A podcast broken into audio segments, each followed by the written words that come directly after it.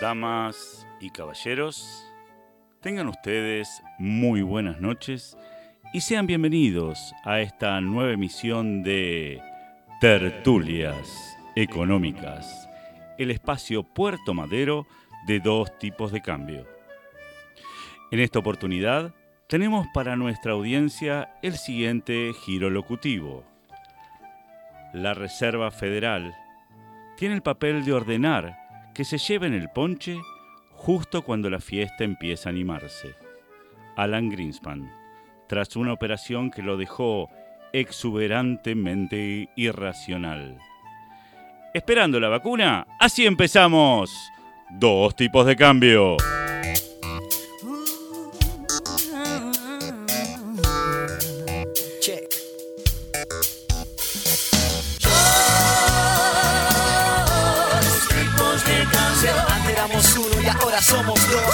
Éramos uno y ahora somos dos. Juntos en una radio, bienvenidos, bienvenidas. Quiero decirles algo. Quiero decirles ser o no ser. Esa es la cuestión. ¿Cuál es más digna acción, Gerardo Barbie? ¿Sufrir la depreciación de tu dinero u oponerse a esta calamidad ajustando por inflación? ¿CBS o no CBS? ¿Uva o no uva? ¿Ser o no ser? Ese es el pregunto. ¡Bravo! Esa es la cuestión. ¡Bravo! Sí, sí, sí, sí. Bienvenidos, bienvenidas, queridas y queridos amantes del eh, riesgo innecesario que es escuchar este programa Dos Tipos de Cambio. Mi nombre es Pablo Javier Mira y estoy lamentablemente a cargo de esta basofia que es el programa menos escuchado en la historia de la radiofonía. Habla por vos, Pablo. Ok, ¿eh? ok, ok. Solo yo. Eh, A quiero, nosotros nos encanta. eh, quiero presentarle a aquellos que, por supuesto, eh, rescatan del naufragio a este triste programa. Y vamos a empezar con nuestra señorita, nuestra productora, nuestra estrella. Eh, 2D, 3G, 4H y, y todas las eh, iniciales de los nombres del medio de Julio Olivera. tiene apellido inglés, tiene nombre inglés, pero es muy argentina. Ella es nuestra wiki girly productora, Barbara Williams. Hello, hello. Vamos, vamos. Hello, hello. viva, viva. ¿Cómo andan, chicos? Buenas Espectacular. noches. Feliz de estar de nuevo en diferido, otro programa, por esto de... ¿Por qué? Son las 8 y 5. De y Dijo. ¿Por qué en diferido? Eh, y bueno, acá, esperando Temperatura. la- las sorpresas de este nuevo programa de jueves. Bien, bien. eh, gracias Barbie por estar una vez más entre nosotros. Firme junto al pueblo. Firme junto al pueblo. Quiero presentarles ahora a mi amigo, el matemático, el economista, el estadístico, el auditor, el hombre que declaró su enorme confianza en el país. Pero tras ser sorprendido comprando dólares por una cámara, man- manifestó entre ellas, ese país era Estados Unidos. Gerardo, tío Sam, Ravner. Hola, buenas noches a todos. La verdad, eh, contentísimo porque ayer este, Independiente le ganó a Torque, un equipo conocidísimo. Todo el mundo quiere ganarle a Torque. Bueno, nosotros lo logramos este, en la eh, eximia Copa Sudamericana. ¿Qué significará torque, no? Sí, no sé, es de, de Montevideo. Montevideo City Torque, así. Tendríamos que tener nosotros ahí. Una Buenos mezcla. Aires City Torque, así, un equipo de, de esa naturaleza. Eh, nada, estoy bien, bien, Estás bien, bien, Sí, contento. no me puedo quejar. ¿Tenemos día de la fecha, Gerardo? Por supuesto, hoy es el día del animal, Pablo. ¡Vamos! Del animal coma Pablo, perdón, quería decirlo, se celebra en la Argentina todos los 29 de abril en conmemoración del fallecimiento del excelentísimo Ignacio Lucas Albarracín. ¿Perdón? No me digas que no lo conoces al Nacho Albarracín. ¿Quién es? El verdadero nombre de Rintintín. Eh, No fue un abogado, Ah. el gran pionero en el país de la lucha por los derechos del animal. Así Che, que, incluye humanos, el animal, ¿no? mm, sí, humanos, eh, no, personas no humanas. Son Personas. personas no humanas. En realidad es el 29 de abril Mm. eh, en Argentina, pero a nivel internacional es el día 4 de octubre, ¿sí? Porque se conmemora a San Francisco de Asís, que eh, fue un santo, todos ya lo conocen, que se despojó de todas sus riquezas y dedicó su vida al servicio no solo de sus semejantes, ¿sí? como el lobo, sino también de las personas. Este, bueno, de ahí está, bueno, el tipo, viste, que llamaba hermanos a los, a los animales. Hermanos. Sí, sí, sí. San Agustín. No, claro, a todos sus hermanos les decía animales. Este, Son unas bestias. Bueno, a ver, eh, escucha, eh, pará. La canción de, de, de Charlie García, San Francisco y el Lobo, Sí. tiene que ver con esto, ¿no? Este. el- pará, ¿Qué tiene que ver? ¿no viste la canción de, de Charlie García, cómo se llama? San Francisco y el Lobo, sí, que tiene que ver con un poema que se llama Los motivos del lobo, en que había un lobo que, que estaba ahí en la ciudad de Greccio, ¿sí? ahí en Italia, y el tipo fue, habló con el lobo y le dijo que no ataque a la población y parece que el lobo le, le hizo caso, ¿no? Hasta que a- al lobo lo maltrataron bastante una Bueno. vez que San Francisco se fue y este el lobo se volvió lobo malo de repente, ¿no? El, lobo- el gran lobo de Gubia. Se, se- Decía, había un... se transformó en el de, el de Wall Street. Sí, no, no fue exactamente. Bueno, pero hay un, hay un poema de Rubén Darío que se llama Los motivos del lobo, del, en el cual se basa Charlie García para hacer la canción San Francisco y el Bueno, lobo. otro día nos vas a contar la historia del oso, ¿no? De Morris. Sí, sí, sí, eso fue otra cosa, otro hermano de San Francisco de Asís. Sí, fue otro hermano, sí. Bien, fantástico. Bárbara Yo Williams. quiero mandarle un saludo eh, por el cumpleaños a mi amiga eh, Agustina, que es economista. Y la Agustina, te- que diga el apellido, Se lo voy a decir. Hombre, Agustina Econometría, porque no sé el apellido, es amiga de la facultad. Ah, re- una amigaza tuya, ¿no? Una amiga de... Bueno, ¿sabe Bien. todo? Esa- de esas amigas que conoces de la facultad y la tenés agendada por su apellido. Pero sabés su, su- perdón, sabés su fecha de nacimiento, pero no Eh, sabés la, mira, la el tengo- apellido. La puedo buscar Gerardo, en Facebook, querido, la tengo en sabe- Facebook, pero para, para- mí es Agustina Econometría. Para un estudiante sabe todo lo que necesita saber, que sabe econometría y le puede consultar sobre eso. ¿Para qué quiere saber el apellido? Bueno, porque hay datos que son importantes, Pablo. Y también a mi amigo Diego, que es actuario, Diego Rusansky, ese sí es el apellido, es bastante complicado y me lo aprendí. Bueno, por lo menos gracias. llamás Diego, teoría actuarial 5, por ejemplo. ¿no? Se- Sería un papelón. Actuaría el 5, lo tengo agendado así. en realidad, matemática para economista. Bueno, pusimos una consigna en el Twitter que era, hablando de esto de Independiente, Torque, etcétera, equipos de fútbol relacionados por la economía, comenzando ya. A ver, podía ser eh, lo que, lo que se te ocurriera. Muy para- bien, Gerardo, que de entrada dijo estudiantes de La Plata. que No, son- no, no, no, lo dije yo. Ah, lo dijiste vos, perdón. No, perdón, yo perdón, dije perdón. otro que fue fantástico. Yo dije otro. pero estudiante Sí. de La Plata, que es básicamente alguien, ¿no? Estudiante de ciencias económicas, dijo. Claro. Sí, Estudiante de la Plata es economía. Brillante. Y a nadie se le ocurrió, Muy ¿les bueno, parece? Muy bueno. En el Bueno. grupo. Y Gerardo tiró una que después apareció en Twitter. Sí, ¿Cuál es? Milton Keynes Fútbol Club. Es Esa la Es dijo. genial. eh, Es genial. Constantino Evia dijo eso. Y además me causó gracia porque acá sí hubo un sesgo de anclaje. A ver. O sea, el primero dijo gremio y todos empezaron con cosas medio de trabajadores. A ver. Eh, quiero decirlo, por ejemplo, todos los trabajadores del ferrocarril Central Peñarol Ferro. ¿O acaso la generación de valor no surge del trabajo?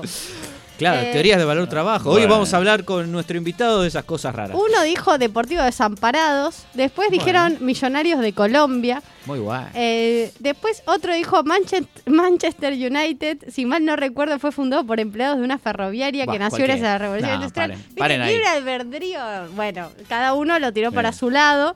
Después, eh, en Colombia está La Equidad, ese me gustó mucho, dice, para Muy ponerse de acuerdo con ese nombre debieron sacrificar la eficiencia.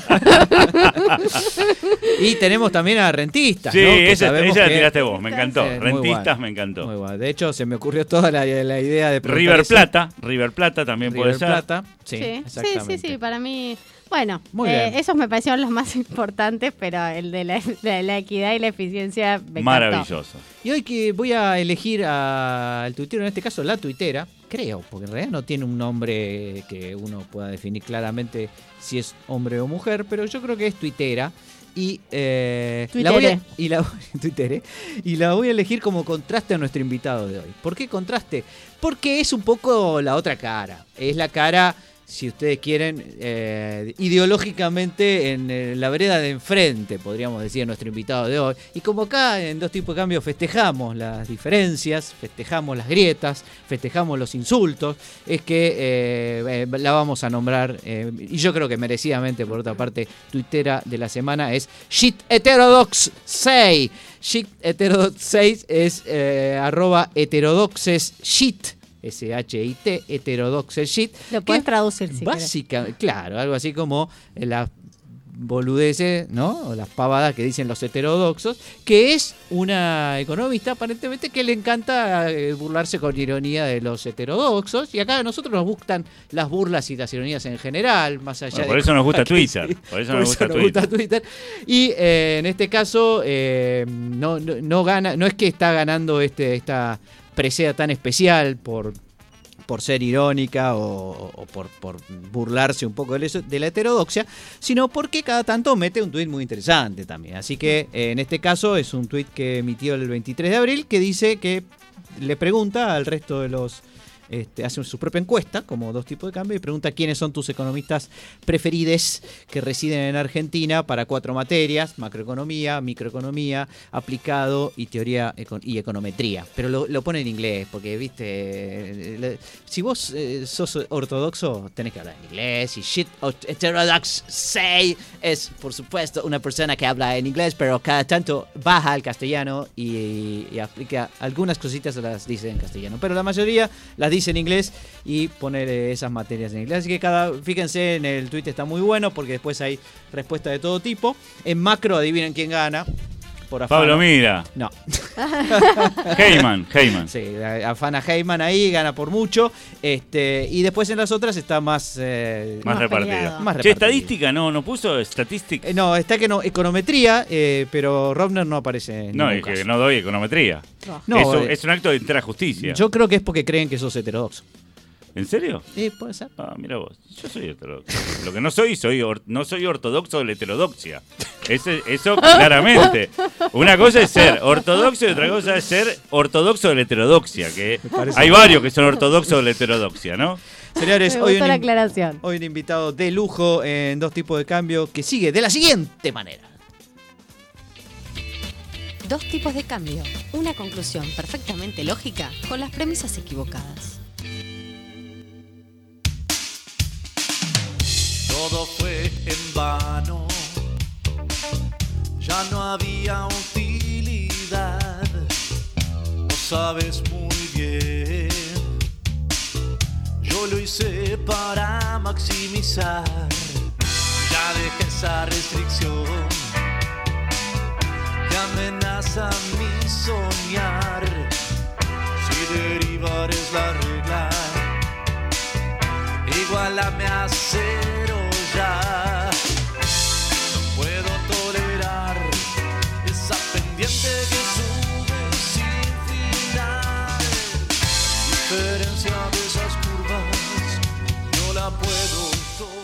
Bueno, estamos escuchando, perdóname, estamos Sí, escuchando sí. Solución de Esquina, sí, Oh. mi- micro rock extremo. eh, y este es un tema, eh, La indiferencia de tus curvas, de su primer disco. ¿no? Sí, Su ¿cuál primer era? disco, eh, no, su primer disco se llamaba justamente Solución de Esquina. Solución de Esquina. Claro, viste que siempre el primer disco es el nombre de. es el nombre de la banda. Cerú Girán, el primer disco que sacó fue Cerú Girán, digamos, ¿no? Con el sí, tema pero no fue tan, tan conocido como no, Solución de Esquina. obviamente, Solución de Esquina está ahí en. ¿Sí? En la esquina. Sí. sí. Bueno, ese mismo álbum tiene Al margen de todo, No me haces efecto, Sustitución, Tu origen es 00 y basta de rendimientos decrecientes. Este, Bueno, me encanta ese tema, Gerardo, pero eh, como economista eh, que responde básicamente a lo que creemos es una ciencia, algunos dicen social, déjame que te diga que la economía para mí es una ciencia eh, dura, física, eh, una ciencia lógica, casi diría, este, matemática. eh, y perfecta. Y como tal, eh, supongo que tiene leyes. Así que Gerardo, me gustaría escuchar en esta sección alguna ley de la economía. Bien, esta eh, ah, bien, otra ciencia que tiene leyes es el derecho, ¿no? Mm. Digo, eh, si vamos, si vamos a hablar de leyes, este, digo, este, vamos a ser justos en este tipo de cosas. Bueno, a ver, si yo les digo a ustedes, yo les digo a ustedes, ¿quién inventó el teléfono? Ah, me suena, me suena, pará. este, ustedes Graham. dirán, Graham. Alexander Graham Bell, exactamente. Este, Bell. pero, pese a la creencia popular, que aún perdura, su verdadero inventor fue el italiano Antonio Meucci. ¿Cómo? ¿Sí? ¿No fue Bell? No, no fue Pero Bell. Bell es campana, la campana, suena la campana cuando suena Bueno, el teléfono. No, no, no, no, no. Así como, por ejemplo, el inventor de la radio no fue Guillermo Marconi, como mucha gente cree. ¿No? Or- no- ¿Y Orlando? Este. Orlando Marconi tampoco. No, fue Nikola Tesla. Orlando Marconi tampoco la inventó. Pero sí trabajó en ella, que ya de hecho es, es para respetar, ¿no? Este, pero el que inventó eh, la radio no Sí. fue Guillermo Marconi, como Ah. mucha gente piensa, sino que fue Nikola Tesla.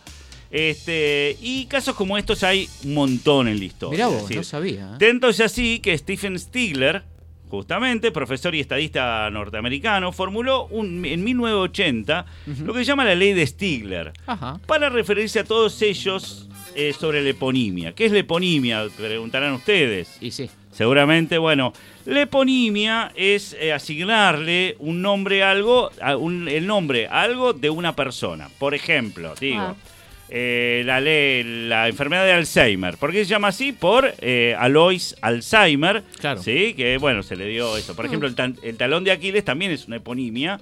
Porque este, viene de Aquiles, ¿no? Y ahí tenemos Mirá. el daltonismo por John Dalton, el Rudolf Diesel le dio nombre también al motor diésel o al petróleo diésel, el John Down, ¿a qué le dio nombre? John Down. Al síndrome de Down. Exactamente. A Joseph Guillotín dio nombre a la guillotina. Muy bien. ¿sí? Y es que la ley de Stigler viene a decir que ningún descubrimiento científico recibe el nombre de quien lo descubrió en primer lugar. Uh. Digo, esto es, eh, yo- eh, esta es una denuncia que hacemos Es desde dos tipos de cambio. Esta ley es una denuncia. Porque nosotros hemos descubierto un montón de cosas este, y después... Y nadie le pone el nombre. No, le pone nombre otro, ¿viste? Sí, Entonces, sí, sí, en realidad debiera ser la ley de dos tipos de cambio y este, es así. Bueno, eh, más allá de los casos que hemos mencionado, la historia también guarda una larga lista de ejemplos de inventores y científicos que se quedaron sin poner su nombre a su descubrimiento. Por ejemplo, la ley de Ohm fue descubierta por Henry Cavendish, ¿sí?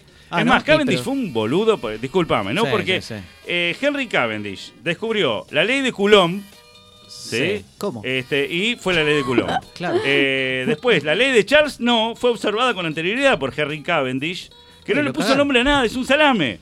Oh. Este, y obviamente. Copyright. eh, claro. Y la ley de Ohm, como dijimos, también fue descubierta por Cavendish, pero bueno, Ohm fue. Eh, fue más, meditó mucho más sobre esto y le terminó poniendo el nombre. Convengamos, Hizo Gerardo, yoga también. convengamos, Gerardo, que Om, eh, perdón, Cavendish no es un buen nombre para una La ley de Cavendish. No, está buenísimo. Regarpa, discúlpame, Ley regarpa. yo me, me suena más a este, verdura eh, yankee, Cavendish. ¿Qué querés que te diga? ¿En serio? Sí. ¿Qué compras? ¿Qué en- tipo de, ¿Qué kilo tipo de- Cavendish? ¿Qué tipo de verdura sería, por ejemplo? Y sería como el repollo. pescado. Repollo en inglés se dice Cavendish. Ok. Le, podemos preguntar a Shit Heterodoxei eh, a ver si. ¿Cómo se dice Cavendish en castellano? Vos decís, este. ¿Cómo se dice, Karen? Bueno, eh, incluso, espera, la ley de Stigler, que justamente dice: ningún descubrimiento científico recibe el nombre de quien lo descubrió en primer lugar. eh, como no podía ser de otra manera, fue primero formulada por otro tipo, No. que es el sociólogo estadounidense Merton, ¿no? Cuyas aportaciones se encuentran eh, especialmente en el campo de la sociología y de la ciencia. Bueno, parece que Merton lo había dicho antes, pero Stigler dijo: mira, ves, para demostrar mi ley. No, eh, salió mal. ¿Existe la, ley, la ley de Mi- mi ley? y se- debe ser. Que seguramente se la afanó a otro. digamos, es la ¿no? suya, es su ley. Este, bueno, un poco más allá encontramos otro ejemplo en una línea similar, que es el efecto Mateo. Que no es Mateo Yale, por el, por el amor de Dios, eh, que tiene su origen. San Mateo. San Mateo, vos decís que es San Mateo, Sí, es por San exactamente, Mateo, sí. muy bien. Es por San Mateo. En el Evangelio de Mateo se dice que al que tiene mucho, más se le dará. Y al que tiene poco, se le quitará hasta lo poco que tiene para dárselo al que más tiene. Es buenísimo. llevando, el. Gini, llevando el Gini a valores incalculables, ¿no? No, no, el. Gini tiene su límite, digamos. Uno. Sí, en este exacto. caso, claro, sí. Este, con lo cual no sea hasta incalculable. Sí, es calculable. El- Bueno, uno. De hecho, existe el coeficiente de Gini que se calcula. Entonces, no sé por qué hablas de incalculable, algo que de por sí es calculable. Ah. Si vos no podés calcular el índice No de Gini. No entiende de metáfora, no, no hay forma. Ah, no yo pensé que estabas hablando no en serio. no, no. Ah, bueno, perdóname. Este, bueno, lo cierto es que eh, el efecto Mateo eh, se aplica muchísimo, ¿viste? Incluso en la economía, por supuesto. Hay muchísimas cosas que descubrió Pablo Mira, por ejemplo, en Ah, Macroeconomía, sí. Y otros le ponen otro nombre, ¿viste? Sí, Sí. el Eh, efecto balazo a Samuelson, ¿no? El, eh, El efecto. Sí, la hay- curva de Laffer ya fue descubierta por Pablo Mira mucho antes. Mucho antes que Laffer. Sí, sí, sí, Mucho sí. Antes. Eh, y Laffer la escribió en una servilleta, yo eh, la había escrito arriba de la mesa, en un pero paper. Es que, ¿sabes qué pasa? Nadie le quería poner algo, mira, porque era. la ley Mira. mira. La ley mira. No, ¿por la ley mira qué efecto- cosa mira la ley. No, mira. ¿sabes? La gente le iba a decir qué, entonces. Claro, dijeron, termine no. la frase, señor. Termine la frase. si querés, te prestamos nuestro apellido, Bueno, Pablo. bueno, pero, pero no debe tomarse en sentido tácito lo que implica la frase esta de, de Mateo, del libro, porque, porque- porque el tipo habla del desempeño de las semillas, ¿no? Eh, digo para darle otro Ah. tipo de, de vuelo a la Ah. cosa, ¿no? Según la situación de, en que sea depositado. O sea, más bien habla de la conciencia y sentido de las cosas. De los ojeros, habla, claro. El que, Cada el vez más que- rico. Cada el que planta soja recibirá soja. Eso era. Pero bueno, se utiliza en las artes, en el cine, que yo, porque viste que la gente le da pelota al tipo que tiene fama. Es decir, si un don nadie de Es pronto verdad. descubre una ley y la agarra Gauss, ponele, y dale, vamos, es la ley de Gauss. De hecho, ¿por qué, ¿por qué quiero hablar de esto también? ¿no? Además de todas las razones que ya he dado, que de por sí justifican el poder desarrollar este tema en un Dale, programa dale, tan dale. exitoso como... ¿Qué pasa? Déjame, déjame desarrollar que vengo bien, vengo bien. Siempre me trabo, la gente no me entiende. Este, pero ¿por qué viene esto? Porque la curva de Gauss, la curva de Gauss, la famosa curva de Gauss, la distribución normal de probabilidades, Sí. que a todos nos encanta, en realidad fue descubierta mucho antes Eh. por de Moivre, por Abraham de Moivre. Me está jodiendo. Era muy difícil decir de muabre. ¿Gauss era normal? no, no para tanto. Abnormal era. Abnormal. Abnormal. este, y el chabón se la afanó.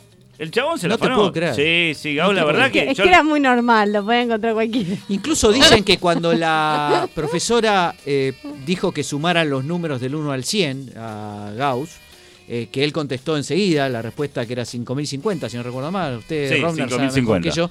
Dicen que lo googleó en el momento Gauss. Y sí, claro. Lo afanó. aparte, porque sí. todos los pibes, la verdad que el problema en esa época, si estamos hablando de Gauss, ¿en qué siglo? 18. Ahí está, gracias. Está. En el siglo XVIII, Dios mío, 18 exactamente, el problema de la educación en el siglo XVIII era que los pibes no prestaban atención, estaban todo el tiempo con el celular, googleando, entonces eh, eso hacía que los pibes puedan calcular todo mucho más rápidamente. Pero bueno, lo cierto es que Gauss eh, en esa... eh, eh, ¿Cómo te puedo decir? En esa anécdota descubre los números triangulares, ¿no? Los y cómo, cómo calcularlos, ¿no? Está bueno los números triangulares porque uno conoce los números cuadrados, Sí. eh, eh, el 1, el 4, el 9, el 16, 25, 36, etcétera. Los cúbicos, el 1, el 8, el 27, el 64, etcétera. Pero no conoce tanto los números triangulares. ¿no? Yo conocía el, el- el- operador diferencia, que era como un triangulito, pero después números triangulares no. No, eh, conocía. los números triangulares son la suma de todos los números enteros. Es decir, el número triangular hasta, bueno, por ejemplo, hasta el 100 es el 5050. Porque si vos usted. todos los números enteros del 1, el 0 también lo podés sumar, digo, para no, no serle indiferente, ¿no? La Eh, triangularidad. claro, porque siempre se siente, che, a mí siempre me suman y termina siendo todo lo mismo. Bueno, otro día nos explicás de dónde viene la triangularidad, ¿no? Eh, sí, sí, De sí. eso. Bueno, viene de tres lados que. Sí, pero ¿qué tiene que ver con suma la suma de- sus, de- No, la suma de sus ángulos interiores suman 180 grados. Pero en serio, no es una joda eso. No sé por qué se ríe. ¿Qué explicación Paul, ¿por qué se ríe? Explícame. Bueno, este, el efecto Mateo también se aplica justamente al principio de la ley de Stigler, que en realidad no es una ley, porque una ley se cumple siempre. Y, y en, y en realidad, por ejemplo, cuando uno habla de pasteurización, Sí. es por Pasteur que descubrió eh, ese proceso. ¿no? O no. ¿Vos decís que alguien lo descubrió antes? O no. No Oh. sé. No sé. No bueno, Para mí lo Este- descubrió Pichincha, que, vi- que es eh, antes de Rivadavia. Bien. Y se transforma en Pasteur. bueno, lo que decía, la, eh, Explotó Barbie, bueno. explotó Barbie. Calma, calma. Bueno, te puedes te podés Una sacar el pastillita, barbijo también vaso para, de agua, sí. para, para reírte. Este, bueno, lo que decía, el efecto Mateo eh, se, se utiliza en la ley de Stigler, pues se considera que los inventores y científicos ya famosos tendrán más accesible la fama para nuevos inventos, ¿no? Por eso a vos siempre te regalan, Pablo, nunca te dan bola con eso, a dos tipos de cambio ni hablar. Mientras que los que todavía no tengan reconocimiento tendrán mucho más difícil obtenerlo, ¿no? Por, Claro. ejem- por ejemplo, si nosotros queremos publicar el libro, ¿sí? Ahí está, ¿ves? Nosotros, eh, digo para todos los oyentes, estamos escribiendo un libro con Pablo que es interesantísimo, pero nadie lo quiere publicar porque no somos famosos. Queremos, Exacto. queremos hacer esta denuncia también. Entonces, si nosotros le Pero ¿cómo, ponemos... ¿Cómo vamos a ser famosos si nunca publicamos un libro? Es, es como circular. Bueno, pero eso es el efecto Mateo. Ese es el efecto Ese es el Mateo. efecto Mateo. Estamos en la ahí- parte de abajo nosotros. claro. Eh, claro, eh, así que nada, chicos, si no, p- si quieren publicar nuestro libro, tienen la posibilidad de hacer un acto de justicia. Y chicas. Todos, Sí. todos. Seamos abiertos. Yo lo soy. Abiertas eh, y abiertos. Abiertos y abiertas. Eh, pueden publicar nuestro libro y yo creo que Dos Tipos de Cambio está eh, mucho más allá de grandes escritores a los cuales les publicarían cualquier verdura que no, no dice Incluso nada. la Cavendish. Incluso la. Incluso la Cavendish. Bueno, esto es la ley de Stigler, gente. Seguimos con dos tipos de cambio. Bueno, vamos- voy a... Dos tipos de cambio. Una solución de esquina exactamente a mitad de cuadra.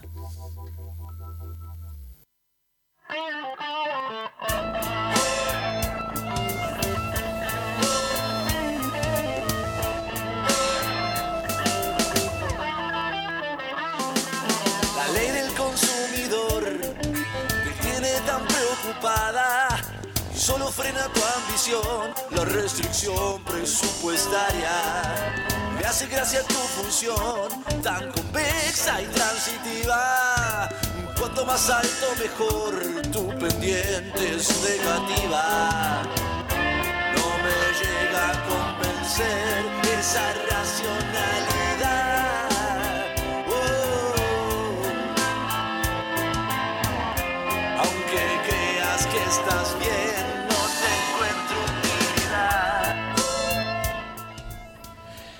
Seguimos escuchando Solución de Esquina, esta vez de su último disco, No Te Encuentro Utilidad, el disco homónimo, que también tiene otros temas como Hizo Cuanta, tema en portugués, por supuesto, Manteca y Cañones, El Mapa y El Indiferente, No Me Llames Homotético. Eh, qué feo. Extraordinario. Eh, Barbie, estamos con nuestro invitado del día de la fecha y presentalo, por favor. Sí, el invitado de hoy es Nicolás Diboskin, licenciado en Economía, en Ciencia Política, es magíster en Historia Económica, doctor en Ciencias Sociales. Desde 2013 se encuentra investigando para su postdoctorado. No conforme con eso, también es docente en la Universidad Nacional de Moreno y en la UBA. También es miembro de la Sociedad de Economía Crítica y el Instituto Argentino para el Desarrollo Económico. Es hincha de boca, es geminiano y con ese currículum podríamos pensar que es un anciano. Pero no, hoy Nicolás nos va a contar cómo se puede leer tanto, ser joven, ver Netflix, etcétera. Señores, señores, Nicolás Boskin con todos ustedes. A vos. Nico, Yeah. corrija, corrija. ya no sos geminiano.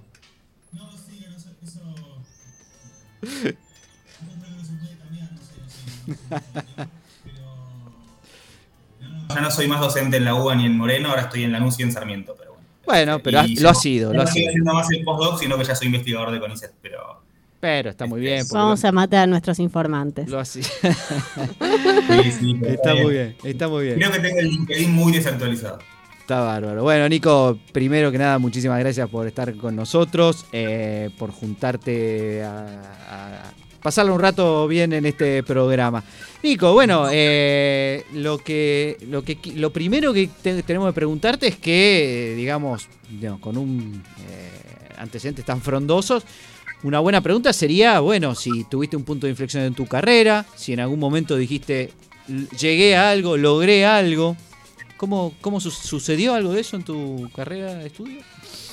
No sé si, no sé si así, digamos, sí diría que eh, tuve varios puntos de inflexión en lo que tiene que ver particularmente con, eh, con entender la, la- necesaria de la, de la interdisciplinaridad en ciencias sociales, digamos, en esto de, hasta diría de, de seguir definiéndome a mí mismo como economista, más allá de, este, de tener una, una vida académica bastante alejada, digamos, de, de algunos espacios propiamente económicos y mucho más vinculadas a la historia o a la ciencia política, pero con una especie de, de obstinación en el sentido de decir, no, no, yo soy economista y yo lo que quiero hacer es, este, con las herramientas que encuentro en otros lugares, discutir la economía.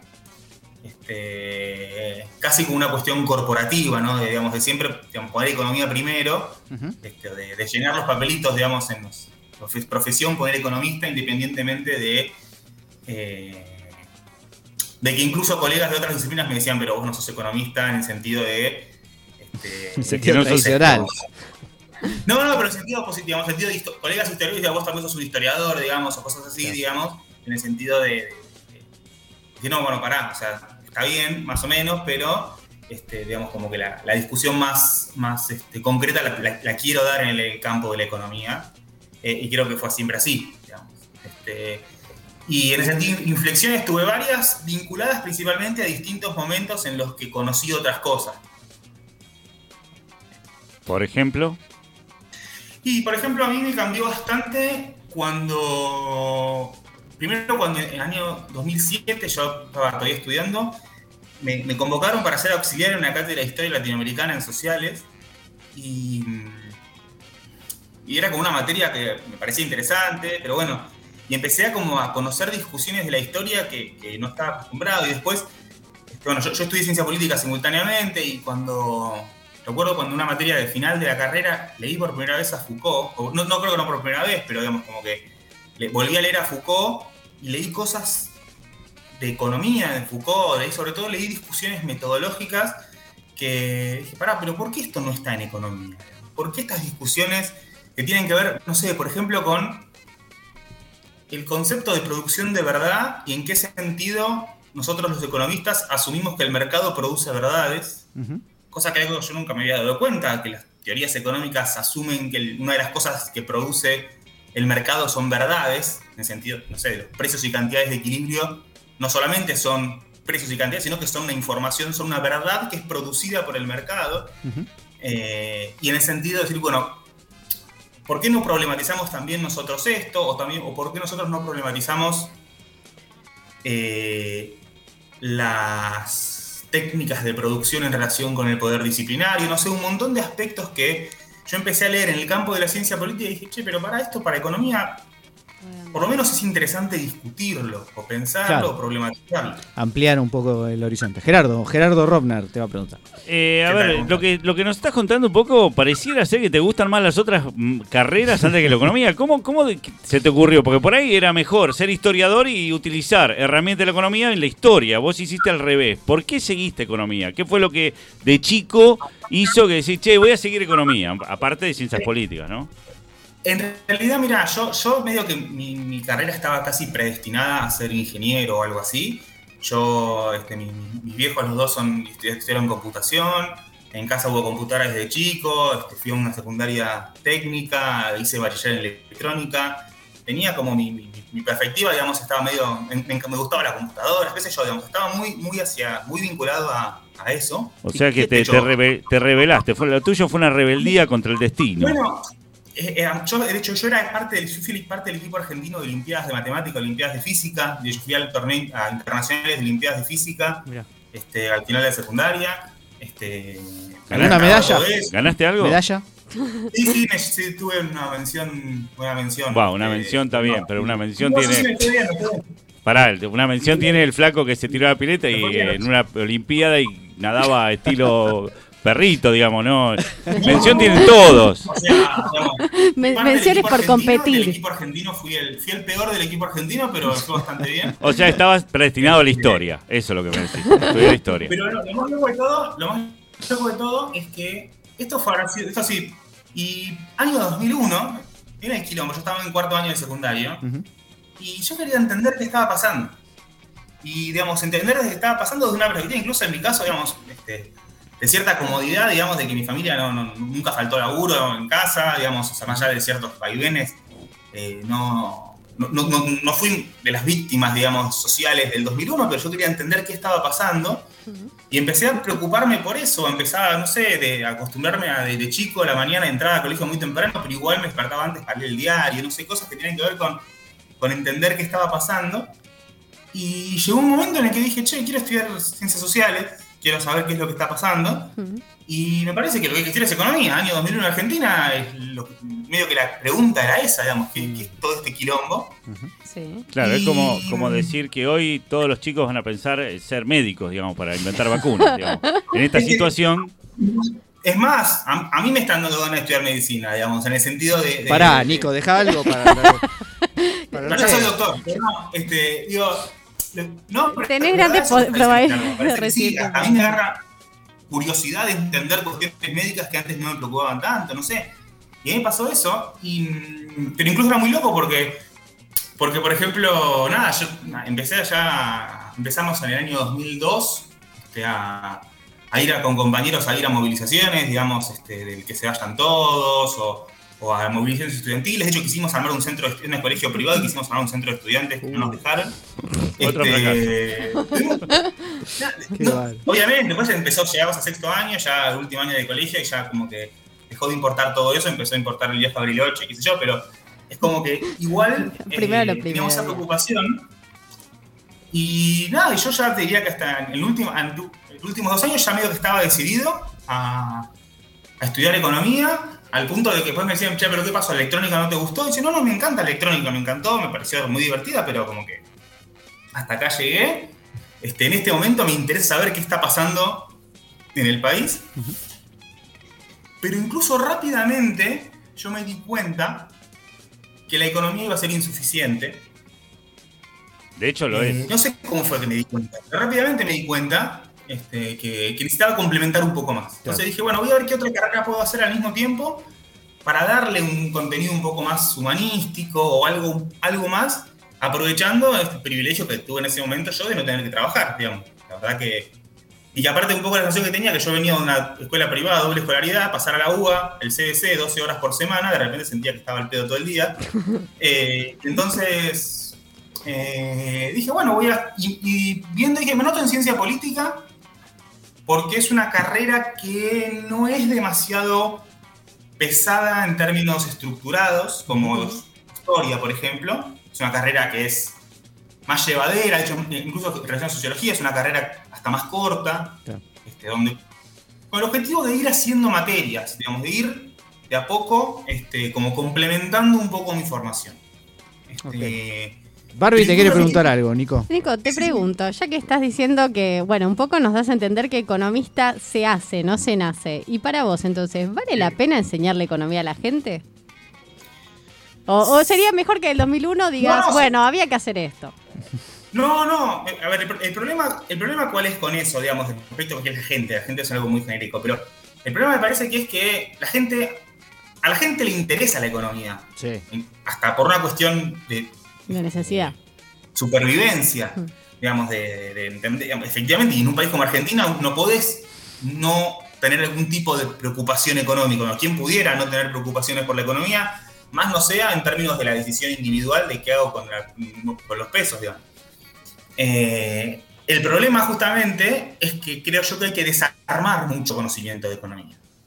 O sea, hay que desarmar muchas, mu- muchas formas como los medios de comunicación tratan la economía que eh, en general está mal. Y entonces, este, parte de la tarea tiene que ver con, con desarmar eso y por eso hay, hay que explicar economía básicamente para, para desexplicar lo que, lo que el- la- la- los, los sentidos comunes económicos que, que se imponen muchas veces en, en los Pero- medios de comunicación. Respecto de eso, vos eh, pondrías el énfasis en eh, simplemente revisar lo que se sabe, digamos, de. Te estás refiriendo a la ortodoxia, eso creo, creo que queda bastante claro para todos.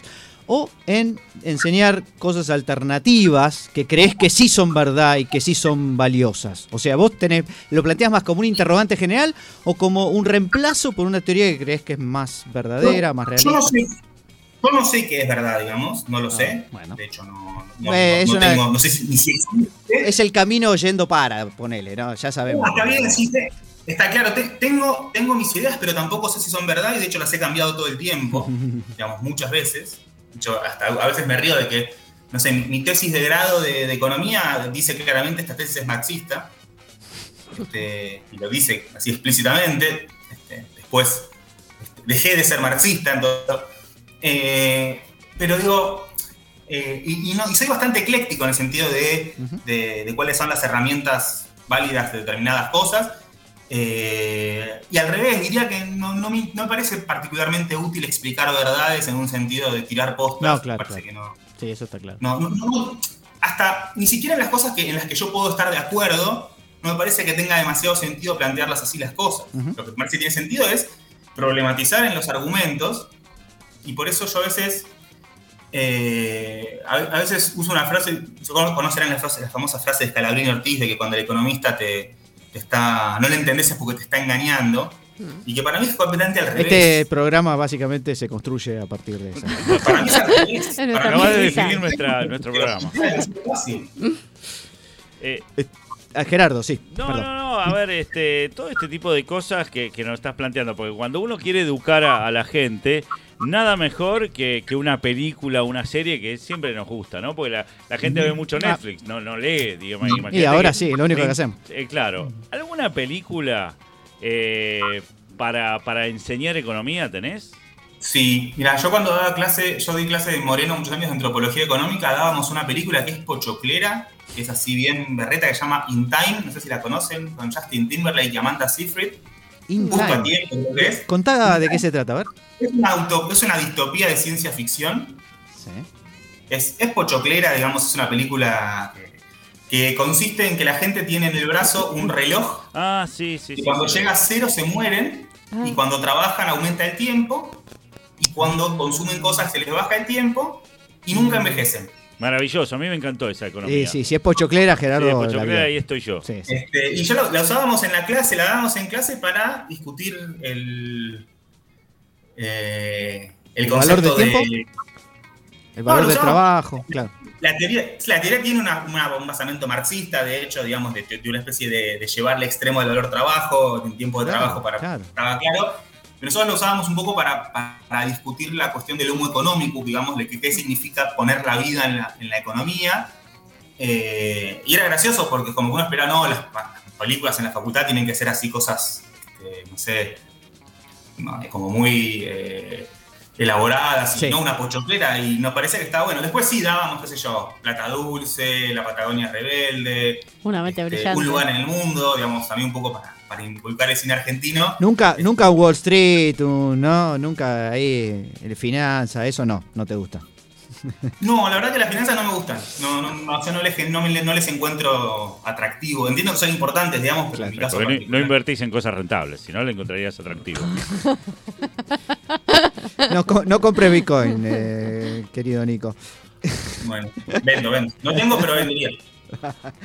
Che, Nico, eh, la última para terminar. Eh, emo- emotivo, emocionante, la cantidad de amigos que has generado en Twitter. Contanos un poco en broma, porque la verdad que eh, yo, al igual que vos dijiste, estoy de, acuerdo en que esa cosa agresiva sin nombre no está buena. Y, creo que al contrario, yo casi que me da, me da risa cuando lo leo. Pero bueno, ¿qué- ¿cómo te sentís vos frente a una situación que a veces de alguna manera se puso espesa ahí, ¿no? En la red social. Siempre se pone espesa. Yo creo que el problema es cuando la gente piensa que Twitter es la vida real. Claro. Ese es el, ese es el problema, cuando piensa que eso es la vida real y que las cosas que uno lee de otras piensan que las personas son, son lo que están planteando. A mí las redes sociales me han traído muchas satisfacciones, eh, me han traído laburo, digamos, aparte, porque, porque Bueno. escribo en el diario a partir de eso y me han invitado a cosas a partir de eso. Eh, y sobre todo no- llega a cierta gente, digamos, y, lle- y llega a un montón de gente desconocida a la que le interesa, qué sé yo, digamos, en ese sentido, está bueno. Sí. Sí, pienso, y esto me parece que es, que es, que es, eh, es importante, que se generan en redes sociales muchas veces microclimas eh, muy agresivos en los que uno intenta no, no, no entrar ni nada. En particular desde, el- desde quienes se esconden, digamos, detrás de, una- de un nombre falso, digamos, porque eso les da cierta impunidad. Digamos, como cuando estás en la cancha insultás, está bien, insultás, insultás a un jugador en la cancha, pero si lo encontrás en la calle no lo harías, digamos, porque, Claro. porque en la cancha también hay un anonimato, el anonimato de, la multitud, acá se reemplaza en, en un anonimato más directo. Eh, y eso obviamente es, es, qué sé yo, en- entiendo que son debates este, complicados muchas veces, y sobre todo, me parece que es la parte más... Entiendo que hay mucha... eh, hay, hay mucha sensación de, de- de- de- de- de exageración para generar un show que muchas veces después no se... En el sentido de, no, bueno, quiero el- la, la- la cuenta más agresiva, la más este, violenta, y que como, como una forma de generar determinado impacto, este, y que mientras la gente entienda que, que es un juego, está Claro, todo bien, digamos, bien. ahí no nadie dice.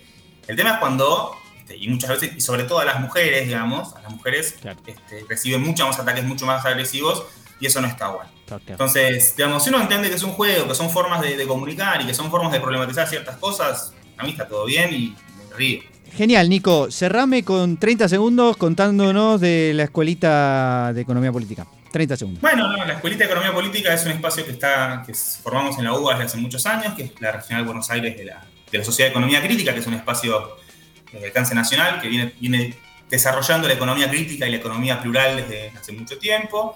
Este, hacemos talleres de lectura, ahora dentro de poco vamos a tener un taller de, de lecturas de, de, de Rafa y Marx a cargo de, Gaby Montes. Eh, el año pasado tuvimos talleres de Kalecki, tuvimos talleres de, eh, de Marx también. Este, hemos tenido talleres de economía feminista, no sé, un montón de discusiones que son ausentes en la mayoría de programas de estudio de economía y que nos gusta profundizar.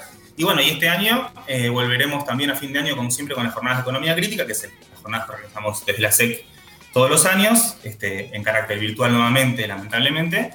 Este, y pero bueno, es un espacio de reflexión que básicamente tiene como bandera defender la pluralidad del pensamiento económico. Muy bien. Y en ese Muy sentido, bien. todas las escuelas de pensamiento son bienvenidas. Bienvenidas. Fantástico. Muchas gracias, Nico. Anótense en, la escuelita que está muy entretenida. Yo te quiero agradecer por haber estado en el programa, Nico. Te mando un saludo grande de parte de todo el equipo. Chao, Gracias. Nico. Chao, gracias, Nico. Señor Nicolás Boskin en dos tipos de cambio. Dos tipos de cambio. Hasta el cero. Todas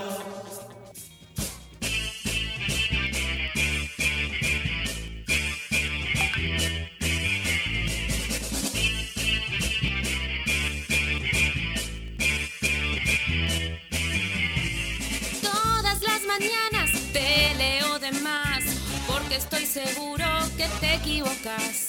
No sos muy preciso y no sos formal, es mejor mi tesis, porque es marginal. Ricardo, Ricardo, Ricardo David, te pasas la vida criticando a Smith. Ricardo, Ricardo. Ricardo David, los rendimientos decadentes con su pop decreciente. Temazo de historia del pensamiento económico. Eh, aprovechamos para mandar un saludo a Leandro Haberfeld, que, que va- eh, este tema lo pone para este, bailar todos los días en su casa. Con razón tiene tantas un escuchas. fan, es un Ah. fan de los rendimientos eh, decadentes. Eh, Gerardo, es mi momento.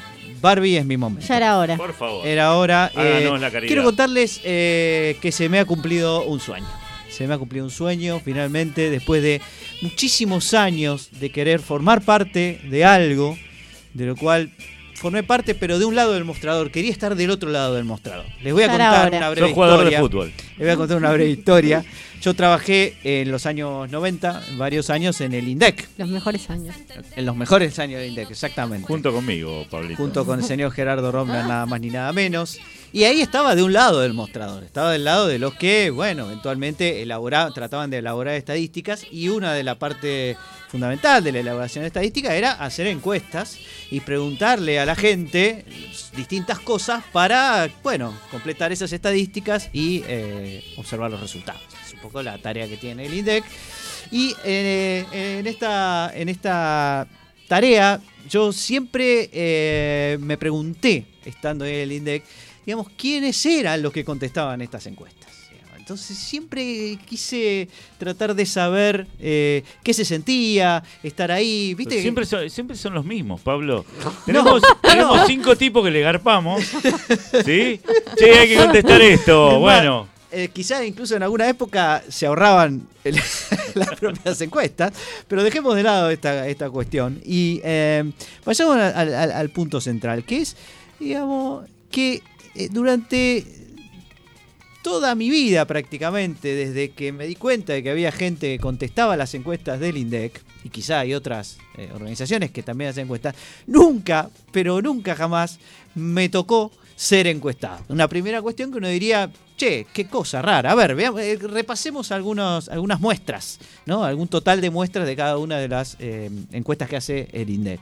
Por ejemplo, tenemos la eh, el IPC que tiene, por ejemplo, comercio, ¿no? Está bien, yo no tengo comercio, pero tengo gente, voy a comprar de repente y le, y le pregunto, ¿sí? Acá pasa el encuestador del INDEC a, preguntarle los precios, señor eh, Ah, que panadero. preguntabas el precio. Che, ¿cuánto cuesta la lata de Eh, no. ovejas? Bueno, no, porque ahí, ahí sería yo mismo, claro, el encuestador. ¿no es Seguiría del cierto, mismo lado del mostrador. Gracias, gracias. Seguiría del mismo lado. del mostrador. Y yo quería cruzarme del otro lado, quería ser el panadero, ¿entendés? Ok. ¿Eh? Está bien. Y entonces, nada, decir, bueno, pero tampoco eh, en, en las charlas de amigos, sé yo, tampoco nadie nunca me dijo, no, porque mi papá lo visitó, porque sabían que yo trabajaba en el INDEC. Entonces yo estaba como deseoso de que fuera, viniera alguien y me dijera, ¿sabes que vino el encuestador? Y le contestamos, y hay un montón de información pública, y qué lindo que es la vida. Nunca me pasó eso, No Gerardo para- Barbie. Para, para el IPC no te veo. No. Disculpame. ¿eh? Bueno, la cuestión es que eh, hay 10.000 comercios en la muestra. Y uno diría, che, bueno, 10.000 comercios alguno. Y no, no, nunca me tocó. Nunca me tocó. Así que bueno, eh, albergué alguna posibilidad en la encuesta de gasto de los hogares. Pero claro, es una encuesta que se hace cada 10 años aproximadamente y le pregunta a cada hogar cuánto gasta. Es una encuesta larga, se te sientan ahí en tu casa una semana, viste, le tenés que hacer la cama, todo. Y el tipo te pregunta durante una semana cu- cuáles son tus gastos. No sé qué- de qué te quejas Hay- tanto. Hay gente que ni en los censos le pregunta. No, ya sé, ya sé. Pero yo quería que me preguntaran. Pero Ay, pobrecito. el, el censista del gasto de los hogares tampoco vino. Y ahí había 45 mil hogares. Entonces uno pensaba, bueno, alguna chancecita podría tener, ¿no? Y sin embargo, no. Lo peor de todo fue que en este caso tampoco yo conocía a nadie que eh, eventualmente hubiese sido visitado de los 45.000 para responder la encuesta de gasto de los hogares que se hace cada 10 años. Sí, en cambio, conozco un montón de gente que contestó el censo poblacional, por ejemplo. Este, pero tampoco conocía a nadie que me dijera que conocía a alguien. Ah, sería el número 2. Claro, el número 2 de Erdos, ¿no? O, o, eh, claro, o, o el Kevin Bacon. O sea, El número dos llegar hasta Kevin Bacon, que no voy a encontrar a nadie que sea encuestado por el INDEC. No puede ser, decía yo. Si esto debería abarcar a todo el planeta. Claro, no tengo amigos. No tengo amigos, tengo mal, elegí mal mis amigos. ¿Qué pasa? El? INDEC no me quiere. Sí, fue una situación muy traumática realmente. Y entonces A todos nos pasó, ¿eh? quedé en albergar mis mayores esperanzas en otra encuesta que se hace trimestralmente desde el año 2003, que es la encuesta permanente de hogares. O sea que esa es permanente, ahí todo lo Sale o sale, dijiste. Sale, sí. Exactamente, sale o sale el Kini ¿eh? de- del INDEC. Y la verdad es que las chances eran mayores todavía, porque se, eh, se encuestan en la, en la encuesta permanente de hogares, en la EPH, 100.000 hogares por año. Entonces yo dije, bueno, una vez. que- Y, y encima todos los trimestres el 25% de esa encuesta va cambiando, con lo cual uno dice, bueno, en algún momento me tiene que tocar. No. Y digo, bueno, pero por ahí alguien que conozco, eh, alguna vez le tocó. Tampoco. Y que, pero quizá alguien que conozco conoce a alguien. Y entonces en las reuniones familiares, en las reuniones de amigos y amigas, en las reuniones de producción de este programa, eh, pregunto y pregunto a un montón de gente y no logro que nadie sea alcanzado por estas encuestas. Lo cual me hace incluso, te diría, sospechar de que realmente existan y que esto no sea todo un engaño desde el año 1937 a la fecha. Bien. Eh, llegó, señoras y señores, un momento muy especial hace un par de años a mi casa, que fue una carta del INDEC. Yo temblé cuando la recibí, la abrí con muchísimo cuidado porque no quería romper nada adentro, no sea que fuera un documento que había que llenar o algo. Y dije, Telegrama de despido. no, yo ya no trabajaba en el INDEC. No, bueno, pero viste que todo tarde. El INDEC te ponen, te ponen, te publican hoy una encuesta que hicieron hace cinco años. ¿Qué sé yo? Abro la citación y dice, eh, usted ha sido seleccionado para contestar la, creo que era la EPH, la encuesta permanente de hogares. Este, y te vamos así a que mandar. Finalmente te vamos a mandar. cuenta. Yo me sentí espectacular hasta que miro un poquito más abajo y digo, y leo la dirección exacta. La dirección decía eh, Yerbal 391 eh, quinto C. No eras vos. Y yo vivía en el sexto B. Lo que pasa es que me había mudado del quinto C al sexto B. Pero la encuesta era para el quinto C. Esas Entonces yo modas. llamo al INDEC y le Ay, digo, no. señores Index, me llegó esto. Index Voice. La verdad que yo ya no vivo más en este departamento. Pero si ustedes quieren, yo con todo gusto recibo con un café y una media luna al señor encuestador, porque Y hace años Ya tengo una, una camita para que se quede acá. que se quede a dormir una semana. Ni ningún problema. Quiero responder esta encuesta. Manden a quien sea. El, eh, la persona del INDEC me contestó, usted está loco. Las muestras no se hacen en función de lo que usted quiere contestar, sino del lugar exacto que se, exactamente, que se decidió, porque si no, imagínese, si responde el que quiere, el que Pero quiere responde por muy otro. bien. Desde, desde mi posición de profesor de estadística, Claro. admiro el profesionalismo del Exactamente, y tenían razón, exacto, como dice acá el profesor Robner. No hay que modificar la muestra, con lo cual me dijeron, de ninguna manera, usted no puede contestar esa encuesta. Yo dije, ¿y si me mudo esta semana? No, no, me dicen, no puede. Así que me, me quedé eh, frustrado hasta que, Ah, hasta que la semana pasada, ta tan, ta tan, me llega la eh, por mail.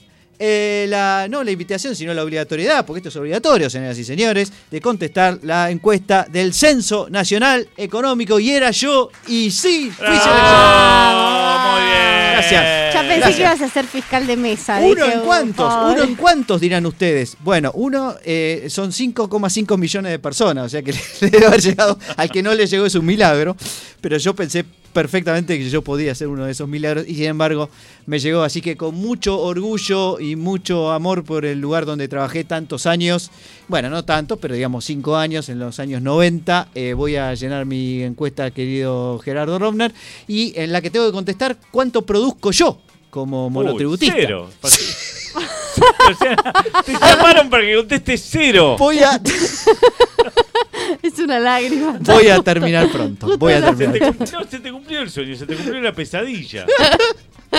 Señores, eh, después de llenar, que ya lo acabo de hacer, mi encuesta, seguimos con más dos tipos de. Vamos. Dos tipos de cambio. Dos tipos de cambio. Porque nuestras ideas no se matan, se suicidan solas.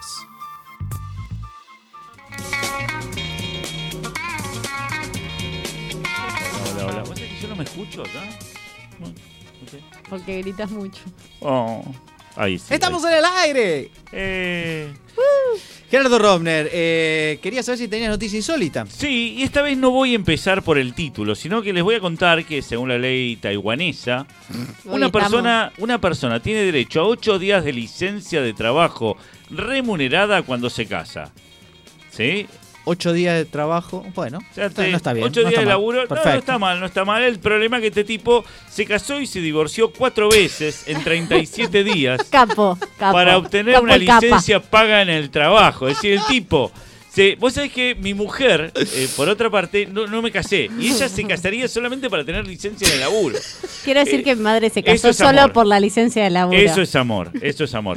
Eh, pero este tipo lo hizo para tener 32 días de licencia pagadas. Entonces, el tipo se casaba y al séptimo día, al sexto día se divorciaba y al octavo día se volvía a casar. Un fenómeno. Igual Ah, sí. un poco plomo, porque no te puedes tomar unas vacaciones de un mes. Tenías que ir volviendo. No, no, no, no, 32 días seguidos se tomó el chabón y obviamente la empresa se avivó.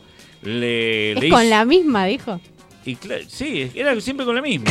Pero claro, lo- hubiese sido más divertido con otra, ¿no? Pero no tiene costos administrativos, eso le salió caro a la vacación. Al flaco no. Ah, ¿no, tiene eh, costo administrativo? Supongo que casarse no, por ahí, y qué sé yo, de última se lo El pagaba. divorcio acá sale Es caro. eh, al menos Bueno, 25 acá, mil acá, pesos. acá por el Tenés que claro, dividirlo bien en cada tres días, es complicado. Es complicado. Bueno, lo cierto es que el, el empleador se dio cuenta de esto, se Muy, avivó, muy vivo del empleado. muy vivo, ¿eh? y Sí. le hizo un juicio. hizo- le hizo un juicio que perdió. O sea, la ley taiwanesa le dio la razón al trabajador porque le dijo, y flaco, el chabón se casó, acá están los papeles del labu- de que se casó, no importa que haya sido cuatro veces, por ahí éticamente no es correcto, pero legalmente sí.